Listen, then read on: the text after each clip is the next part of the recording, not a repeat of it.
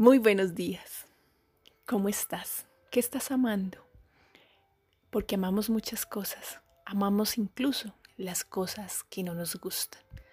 Sí, las cosas que no nos gustan también las amamos. Si están en nuestra vida es porque las estamos amando, porque las estamos atrayendo a nuestra vida y tal vez no nos hemos dado cuenta.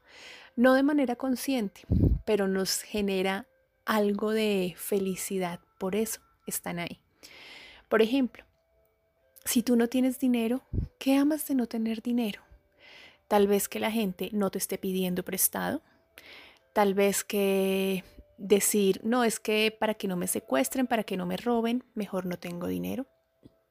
Y si no tienes una relación de pareja feliz y tranquila, Tal vez a más de ello que puedes estar quejándote con tus amigas y diciendo, esa pareja que yo tengo es terrible, entonces que todos te digan, ay, pobrecita o pobrecito, cómo lo tratan mal, cómo ha sufrido en la vida, todas las parejas le han sido infiel o lo que sea.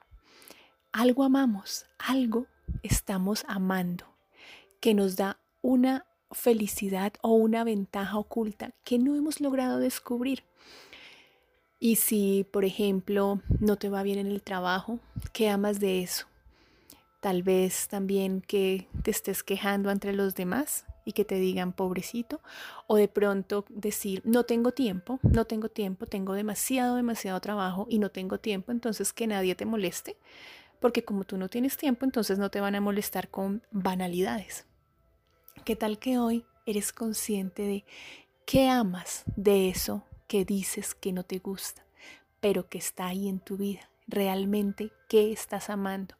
Sí, algo amas de eso porque está en tu vida.